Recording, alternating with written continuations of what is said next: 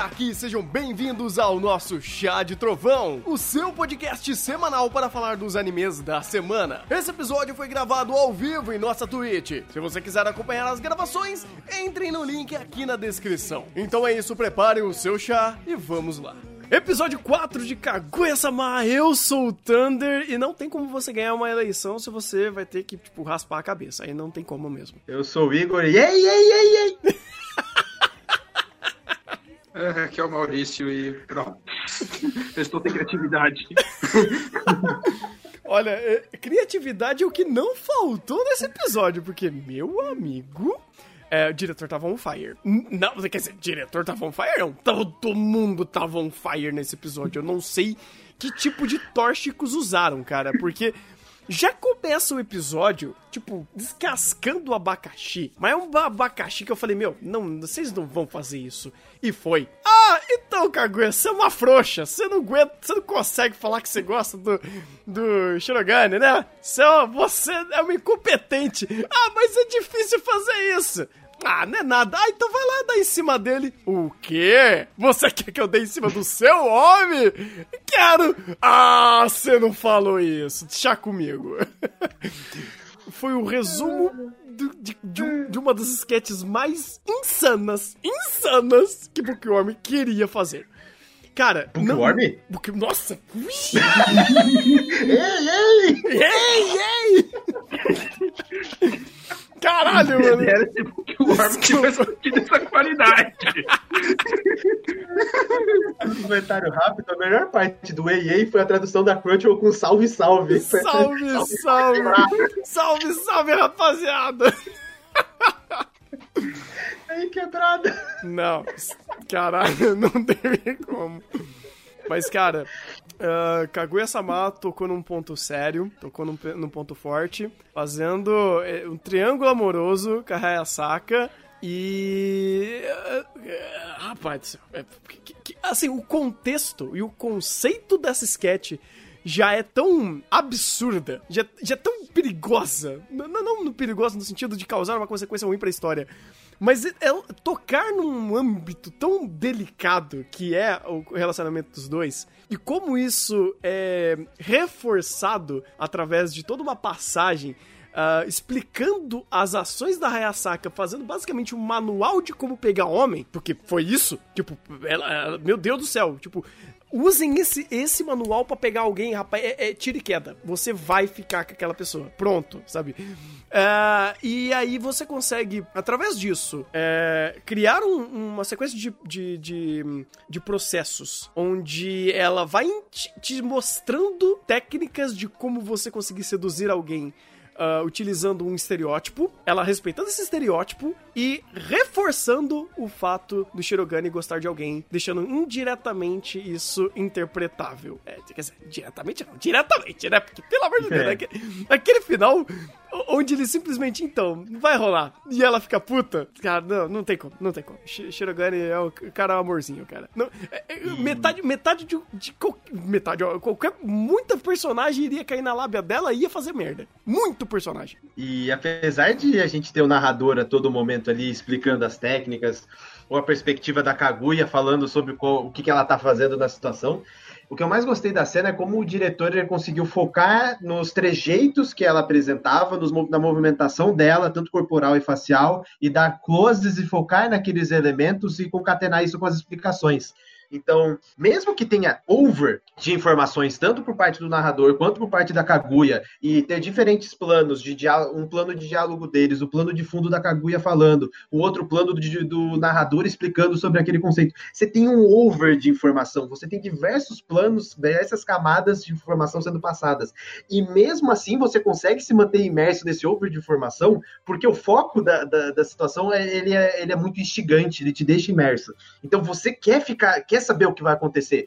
E o, e o nível de detalhamento que tem ali te deixa mais tipo, caraca, olha aqui, olha ali, olha ali, você se mantém focado e você tem que prestar atenção em tudo. Então a sua imersão, ela ela vai de todos esses aspectos trabalhando junto. Então, é um uso de expositividade extremamente positivo. Não é a expositividade para te passar informação, porque eu preciso passar informação nem nada.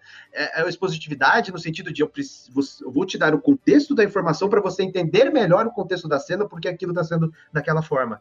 Então, o nível de detalhamento que ele aplica visualmente e a dinâmica que ele aplica visualmente ajuda muito para que você não fique cansado com o texto, para que não pareça um monólogo expositivo no teu ouvido.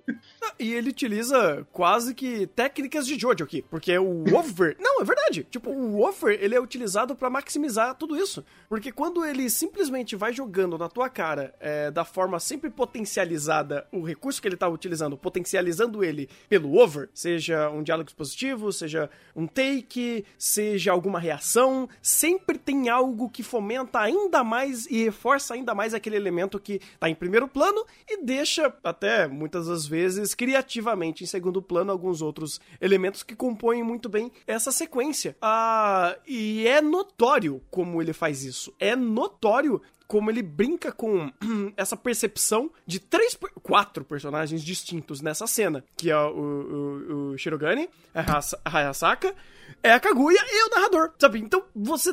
Vai, eu posso até colocar um quinto elemento aqui, que seria a visão do diretor sobre tudo isso, mas, enfim, isso daí eu não vou... Eu acho que não é, me, não é ponto a ser comentado. Mas, é, tudo isso, ele sempre fomenta a mesma ideia que ele reforça quatro pontos de vista, quatro formas de passar essa, essa mesma mensagem, essa mesma situação. Ele explode na tua cara tudo que ele tá fazendo e ele é assertivo em tudo que ele faz. Eu acho que até muito se deve isso a, a como ele consegue brincar com essa montanha russa é, e fazendo essas distoâncias de momento quando você tem um tato mais leve é, ou uma passagem mais leve de respiro a uma piada, vamos dizer assim, em, em, entre um, uma colocação e outra de cena. Então você tem, uh, por exemplo, o próprio Shirogane sempre sendo o momento de respiro do diálogo, ou do momento, porque você tá, tá sempre em over da Hayasaka e da, da Kaguya, em, e o narrador, e aí você tem o Shirogane meio que sempre respirando dentro desse, desse momento caótico onde tá tendo tanta informação para você conseguir absorver isso e estar apático, é, é, empático à situação que ele tá. É, é, é fabuloso, é, é genial. Uhum. Até porque o Shirogane, nessa situação, ele é o único que não tá sabendo de nada. Não faz sentido ele estar tá com o pensamento mais calmo, mais tranquilo, ser o ponto mais tranquilo nessa situação, porque a mutreta tá sendo a Hayasaki e a Kaguya ali. A Kaguya surtando e a Hayasaka tentando ali. Uhum. Pois é, cara. É, é, engraçado que eu gostei tanto dessa cena, porque eles respeitaram uma situação que ela poderia fazer toda a diferença uh, por causa que era a Hayasaka. Tipo, o fato de ser a Hayasaka ali, aquilo fez todo sentido, porque a forma defensiva que o Shirogane agiu, ele corrobora muito bem pelo fato dela ser a empregada da, da Kaguya. Então, assim, se fosse qualquer outra garota, talvez ele poderia dar muito mais brechas, não no sentido de tentar é, se converter, vamos dizer assim, pegar a garota e é isso aí. Uh, mas no fato de deixar menos aparente o que ele sente pra pessoa que ele sente. Porque ela trabalha com a garota que ele gosta. Então, qualquer frase poderia ser meio complicada. É, seria meio complicada após o momento que ela vai lá e entrega que curte ele, né? Que ela tá tentando montar esse bait. E ainda o bait incrível que a Hayasaka fala, dela fica puta de, pô, em um dia não dá. Se fosse um mês, eu pegava ele com certeza. não, aquilo fez uma, uma diferença tão grande pro momento, mas tão grande pra situação, que, de novo, ele joga o final da sketch lá em cima. É maravilhoso! É maravilhoso! E, e, o engraçado é que a Saka, ela basicamente se adequa ao que a obra que precisa. Então, no caso, eles precisavam da que, eles fazem até piada, né, com a personalidade dela, com o estereótipo dela. Então, ela precisava do estereótipo número 2. Ela foi lá, encarnou o estereótipo, fez a cena.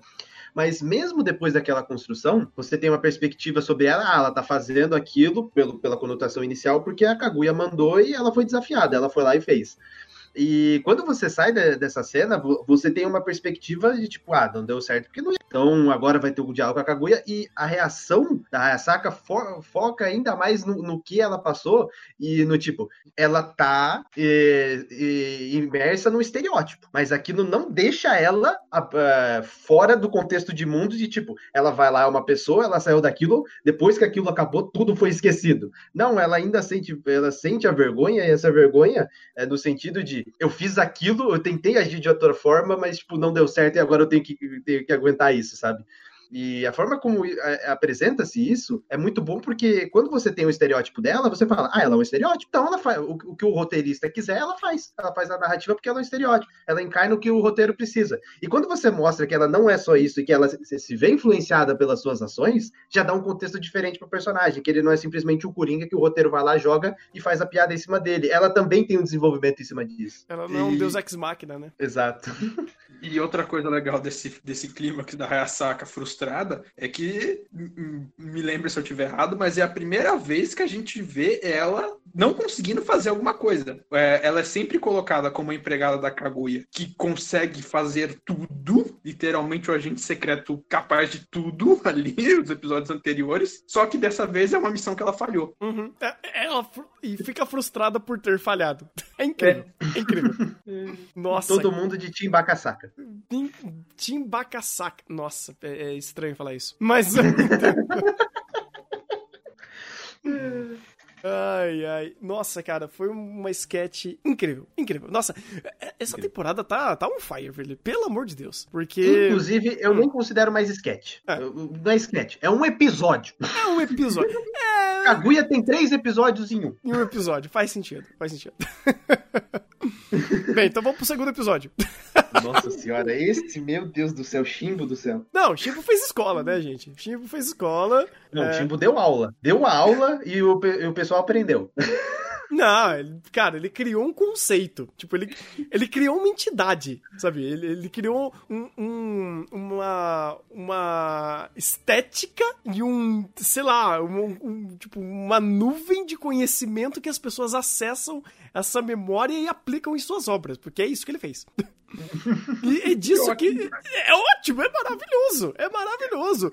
Porque a forma que simplesmente e de repente o diretor pira na batatinha para fazer esse episódio, ou vamos dizer, essa sketch, uh, você sai completamente do que a gente espera de Kaguya-sama, que não é fazer referências a, a, animes, principalmente, e trabalhando sua própria estética, né, uma estética bem própria. É, você consegue perceber que existe muitas, muitas dinâmicas diferentes aqui é, em piadas e visuais que geralmente Kaguya não utiliza. Até a forma que ele utiliza certos trejeitos de Sakugai e tudo mais. Então, ele brinca com, sua, com a sua direção fazendo essa, essa estética Uh, e essa montagem diferente para fazer essa referência, porque ele quis. Porque sim. E encaixa. Não é como se ele só estivesse fazendo o meme pelo faz... por fazer o meme. É, est... é, estupidamente genial como encaixa, velho. Tipo, você... se você utilizasse inteiramente em Kaguya e Kaguya-sama fosse dirigida pelo Shimbo, funcionava. Funcionava, porque a gente viu esse momento e funcionou perfeitamente para enfatizar tudo que ele precisava dentro desses momentos, fazendo esses trejeitos a la Shimbo.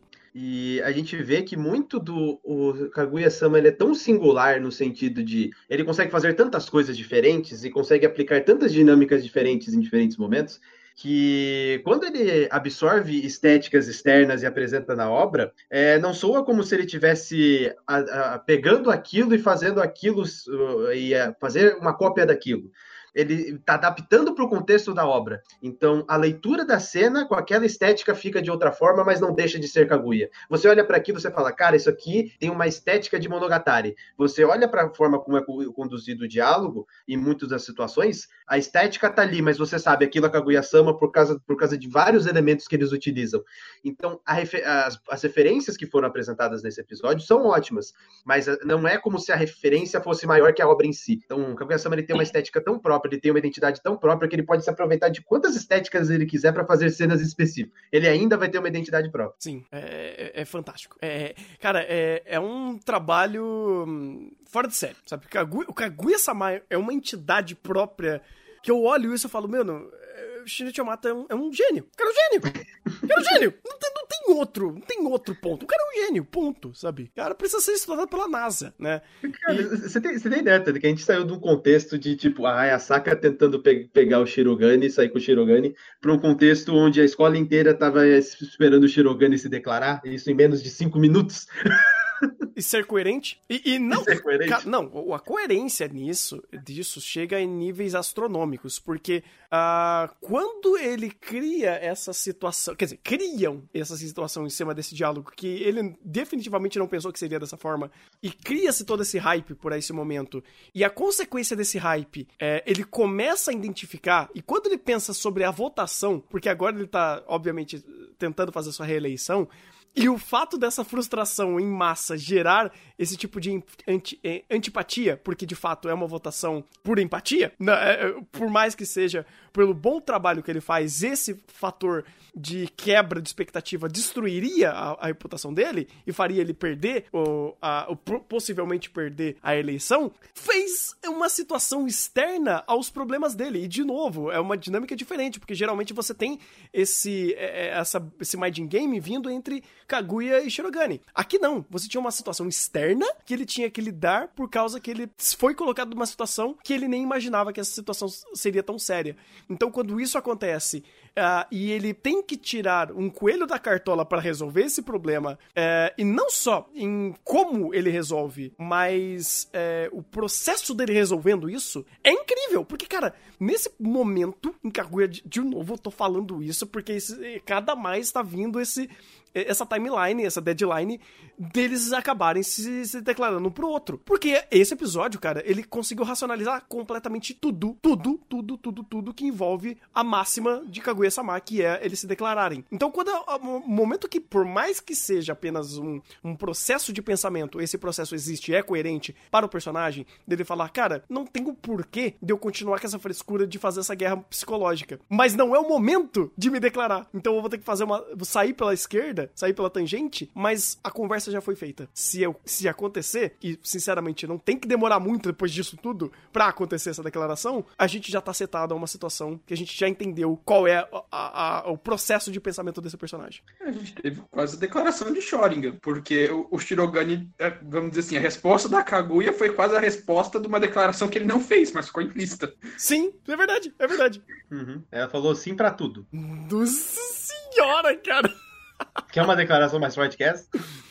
Não, é, é- ah, velho, nossa, é, é- é é tão incrível, é tão incrível como isso, ele, ele tem uma conotação tão dualística nesse sentido, e é, é tão fácil de você perceber, mas o Shirogane, ele não percebe porque ele é inocentão, e ele tava tão travado pela pressão da situação, que o sim pra ele não fez tanto sentido nessa, nessa segunda conotação, mas tá ali, sabe? E, e é legal como, é, de uma forma indireta, a Kaguya teve a mesma racionalização que ele teve. Uhum. E quando você olha pra Kaguya, você vê ah, o rosto da Bakaguya. É, exato, exato. Depois, quando ela vai sair correndo, você vê que é o rosto da Bakaguya, não é a Kaguya. Uhum, uhum. Então, tipo, meio que os dois, caraca, e agora, sabe? Esse terço de episódio, a gente teve quase uma subversão do tropo de Kaguya-sama. Do, do tropo. Não, trope. Trope? Trope. Nossa, eu esqueci a palavra. Ma- Mas do, do clássico de Kaguya-sama, porque a Kaguya, que é a, a personagem racional, virou a Bakaguya. Ela ficou a Bakaguya ele quase o tempo todo. Você teve o Shirogane sendo super racional. Você teve uma declaração de Shoringan, e teoricamente uma vingança da Hayasaka. Nossa, cara, isso foi pesado. É. Isso foi. É, a, a vingança da Hayasaka ficou bem no sub... É, é, de fato. De fato, foi, bem Porque é ela que catalisou tudo. Quem foi o elemento do caos? Ah, não, foi a Bacachica. Não, Não. foi a Bacasaca. Ah, Ela foi o elemento de. Foi, ela foi o elemento caótico.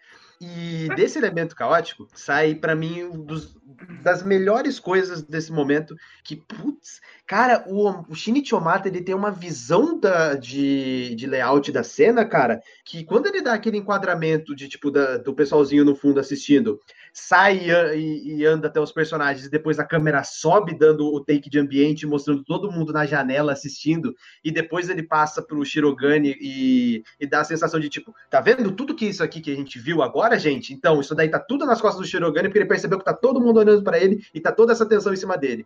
Como ele consegue passar essa tensão pro espectador e dar uma noção com o ambiente de como que tá o Shirogane, sem precisar o Shirogane externar isso no sentido de pensar sobre isso, a, apenas a forma como ele construiu a cena e a forma como o Shirogane se postou diante da situação já falava tudo, é algo sensacional, cara. E a visão dele de dar aquele tipo de enquadramento e fazer aquele tipo de sequência, cara, é um negócio que, cara, nunca vi ninguém fazer, eh, ter esse tipo de perspectiva nesse tipo de cena. Até porque quando você olha para o ambiente e já tem um monte de gato pingado olhando, meio que já tá ali setado o que tá acontecendo, qual que é a ambientação ali. Mas a forma como ele faz aquilo dá um outro tom completamente diferente para a cena e dá uma outra tensão, uma, outra, uma outra perspectiva. Porque você meio que coloca em primeiro plano. Tipo, é visível, porque o ambiente importa. E o ambiente tá Exato. fazendo essa pressão. O ambiente criou. É, o ambiente foi criado por um elemento caótico e esse elemento caótico e essa pressão desse externo importa, né? O mundo importa. O, o, o, a pressão existe.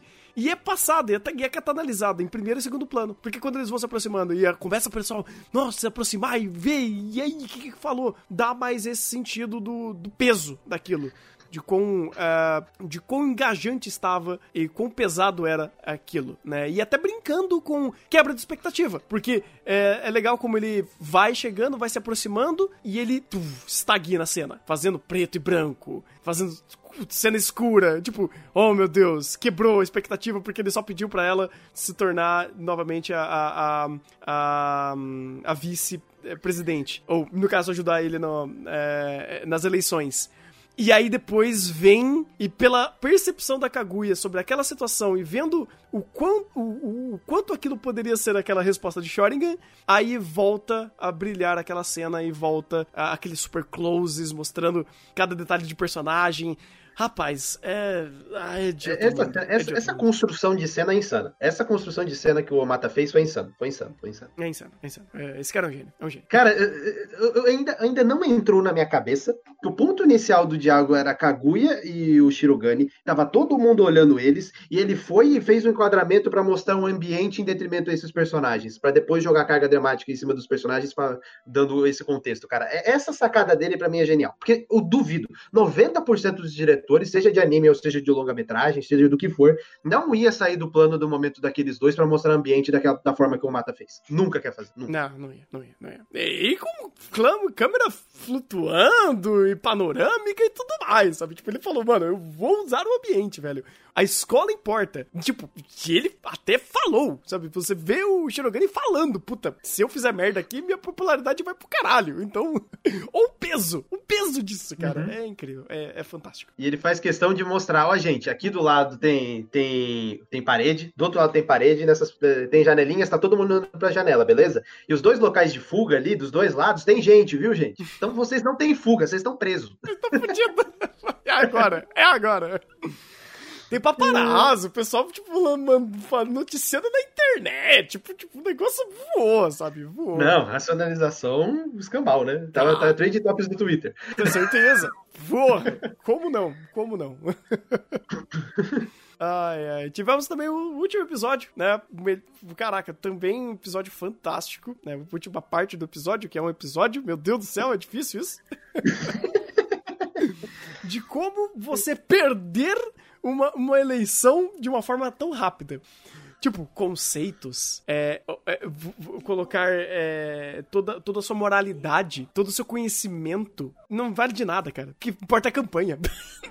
nada disso importa. Se você errar na campanha, você pode ser a pessoa mais competente do mundo. E eu achei incrível a forma que eles ditaram uh, o tom desse diálogo, o tom dessa cena, o tom desse momento, desse episódio em si, né, dessa parte em si, sempre colocando uh, o Shirogane e o Ishigami como babacão. Tipo, eles são os caras babacão que tá começando a ter medo de uma garotinha do primeiro ano, que ela se mostrou muito mais competente, mas muito mais preparada que eles dois para lidarem com a escola e com um tipo de discurso completamente polido, com uma visão de mundo assim que você fala, caralho, 10 de 10, eu quero essa garotinha como meu presidente. Não tira essa frase de contexto, gente. Eu não quero nem racionalizar demais essa, essa frase. Mas quando você vê uh, o, a, a cena sempre construindo em cima de, pô, eles perderam. Mas, tipo, assim, você deu um KO automático se, de, dentro do segmento da, da história naquele momento, onde eles sempre estavam sendo colocados em contraparede. Você falou, mano, acabou, acabou. E ainda eles, ainda sacaneadamente, colocam a Tika num pedestal, sabe? Tipo, eles tiram a Tika de cena e falam, não, então, agora ela é nossa espiã, agora ela é nossa, sabe? Você perdeu até a Tika. E aí você chega no final e apenas um detalhe, um único detalhe, desmorona toda aquela concepção. Acaba, mas assim, é uma quebra de, de, de clima, uma, uma, é uma quebra de, de, é, é, é de engajamento ali dentro do que o, ele estava criando, uma quebra de expectativa tão grande, mas tão grande que você fala, ah não, tudo isso não serviu pra porra nenhuma.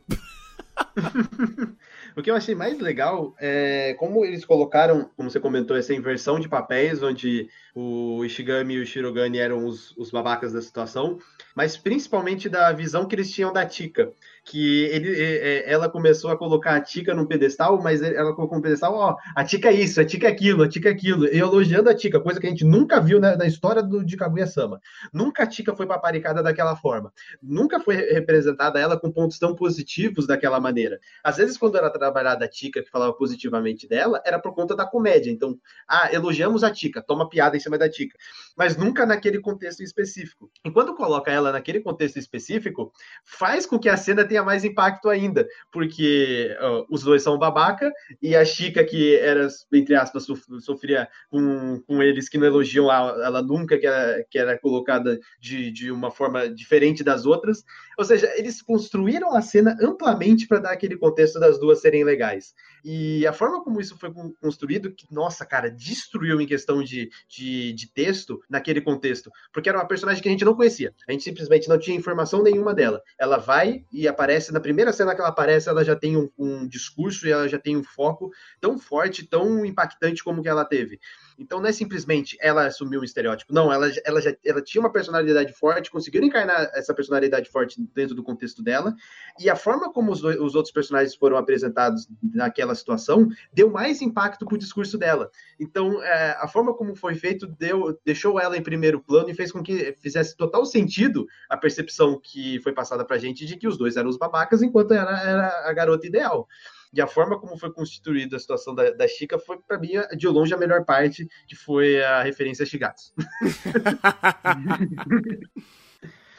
Ah, cara, tipo, é, é, bacana porque até fomenta um pouco da, da empatia que a gente tem com a personagem, pois ela tá pegando uma das personagens e pegando como refém, vamos dizer assim. Ele, ela pega a Tika como, como bode expiatório, né, pra fazer essa, é, esse contraponto e gerar mais empatia, pois ela tá basicamente elogiando uma personagem que a gente sempre gostou, ou pelo menos sempre esteve ali no cast, e ela, nunca tivemos uma, um, uma percepção do que ela tem ali mesmo um tanto over. E, e a própria Tika meio que me desmentindo todos os elogios, sabe? Falando, não, eu não sou tão especial assim, eu não sei o que, que ela tá vendo em mim, sabe? É. E aí você. Inclusive, a, inclusive a música que tocou aí, a música que tocou na, na referência de Shigatsu é exatamente a mesma música de Shigatsu. E só por causa da música eu quase chorei. Porque eles fizeram, eles se deram o luxo de até fazer os filtros e a iluminação igual a de Shigatsu. Isso é sacanagem. O enquadramento, depois, quando voltou pra garota, também é um enquadramento idêntico ao de Shigatsu. Isso é sacanagem. sacanagem. Sacanagem. Isso é sacanagem.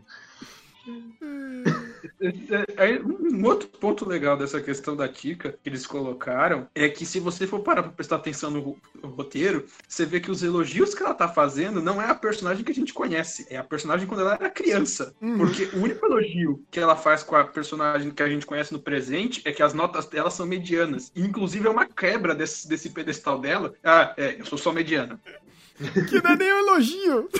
Exato, é. que não é nem um elogio. Então, de certa forma, contextualiza que essa, perso essa personagem já tem uma visão idealista, meio deslocada, não conhece a personagem, então cria esse contraste entre que a gente conhece o que é, e a gente tem conhecimento do que era do que era a Tika no passado, e depois comida no panfletinho de vamos ter uma escola militar. Japão ultra conservador.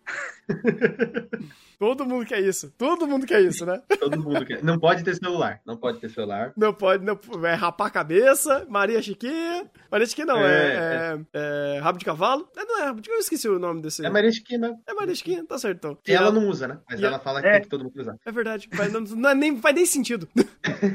a, a, saia dela não é longa até o joelho. Sabe? Até o joelho, até a canela. Então, tipo, ela entra em contradição ao que ela quer propor. Meu Deus, Exato. nossa, até isso, velho. Pelo amor de Deus. Até isso. Caraca, mano. Pô, tá chovendo detalhe, velho, na minha cara. Então é, é, muito incrível, cara. Como. E é engraçado como a piada, ou melhor dizendo, a quebra de expectativa faz mais sentido que. É, é, mas você, se não ler o texto, se não saber o que tá escrito, você não entende. Tipo, você vê umas imagens ali, eu só fui entender depois quando me passaram a cena do mangá que tava traduzido. Aí eu falei, uhum. ah, agora entendi a situação. Caraca, que loucura, velho. Que loucura. Mas mesmo sem entender o texto, só de você ver os dois bonequinhos desenhados, você tem uma noção noção do que. que... Opa! É, não, algo, errado não está certo. Algo errado existe aqui, mas eu não entendi o contexto, sabe? Tipo, não, eu, pensei, eu, eu, pensei em algum primeiro momento que ela, ah, ela não manja desenhar, sei lá, o que, que isso quer dizer, sabe? Alguma coisa tá, tá aqui que quebra essa expectativa. Aí depois, quando você lê o texto, você fala, ah. Sabe, sabe o que eu achei mais interessante que eles fizeram? Hum. Na, no primeiro episódio do episódio, o primeiro sketch do episódio, só teve eh, Shirogane, Kaguya e Hayasaka. Na, na segunda já teve basicamente todo mundo. Acho que só não teve o Ishigami. É, na terceira, é, quando eles concluem, eles fazem a piada que a Kaguya não apareceu, né? Uhum. Então só, só da Kaguya não aparecer tem a piada. Quando os outros personagens não aparecem, não precisa fazer a piada. Não é importante. faz a piada e ainda bota ela como leão. Outra referência. Ah, outra referência. Outra total, referência. Total. E, e, é uma coisa que eu, eu gosto desse episódio. eu acho legal fazer. Se quer fazer, faça direito como esse episódio fez. Porque não é só é, o fato dela. desse episódio em si ser um gran, uma grande referência a animes em si. Tipo, colocando um monte de easter eggs e coisas do tipo. É algo que não se torna estúpido. Não é recorrente na obra, então o fato de ser naquele momento, naquele episódio, torna isso especial. Porque tem um monte de, de anime que enche, maçoca referência na tela, maçoca easter egg, e depois não significa nada tudo aquilo, sabe? Tipo, não serve Não agrega nem, na cena. Não, é, não agrega nem na cena, inclusive. Sabe?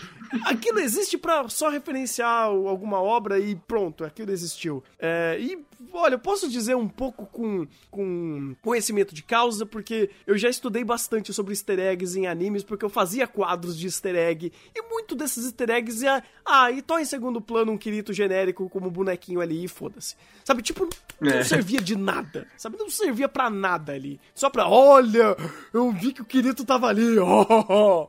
Ah, sabe, tipo, coisas bestas. Ah, o personagem de Thorf God parece o Zoro. O que, que isso significa? O que, que isso acrescenta? Porra nenhuma! Nada! Mas, gente, enquanto vocês roubam personagem e espadinha, Kaguya-sama absorve estética. Não, é, é, absorve até uh, uma diria diria uma técnica narrativa para fazer aquilo lá funcionar daquela forma, sabe? Que, por exemplo, ah, vamos usar Jojo. Ah, foda-se, mais uma referência de Jojo. Não, mas vamos colocar Jojo para fazer os dois protagonistas serem os personagens vilões contrastando a uma garotinha que quer ser que quer concorrer à presidência da escola. Então tipo, você vai, caralho, mas isso daqui é muito mais forte. Ela quer ser um presidente star. um presidente star. Ela tem um sonho. Tem um sonho.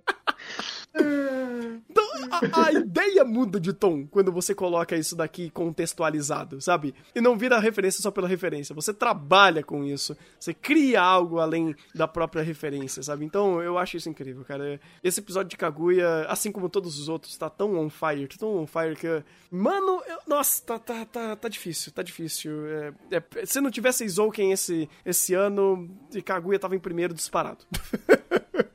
É, eu, tô, eu tô vendo que quando acabar a Kaguya, a gente vai ouvir um ei, ei e vai repensar. e vai repensar. Eu, eu ah, eu, eu, o meu lado fanboy tá gritando. É a única coisa que eu posso dizer, cara.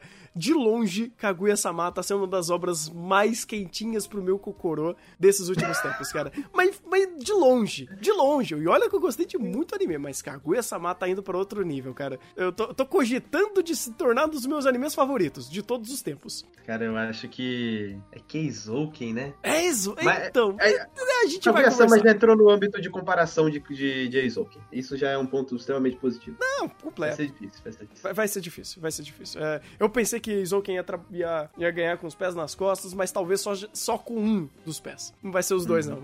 não vai ser os dois, não. Que bom. Que bom. bom. Temos coisas boas.